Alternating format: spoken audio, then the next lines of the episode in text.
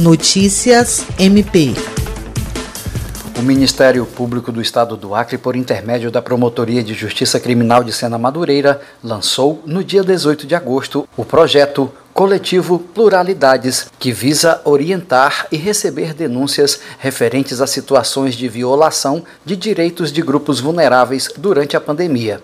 Desde o início da ação, foram recebidas cinco denúncias graves de violação ao direito das mulheres, inclusive com ameaça de morte. Os casos tiveram o devido tratamento, com deferimento de medida cautelar. Na manhã de ontem, 29 de setembro, em parceria com a Secretaria de Política para Mulheres do Governo do Estado, o MPAC promoveu uma roda de conversa, conscientização e exposição dos programas e ações de proteção às mulheres, idosos, negros, pessoas com deficiência e crianças e adolescentes. O promotor de justiça destacou que o MPAC em Sena Madureira está empreendendo esforços para que cessem as violações aos direitos humanos de pessoas vulneráveis, em especial nesse período tão delicado de pandemia. Jean Oliveira, para a Agência de Notícias do Ministério Público do Estado do Acre.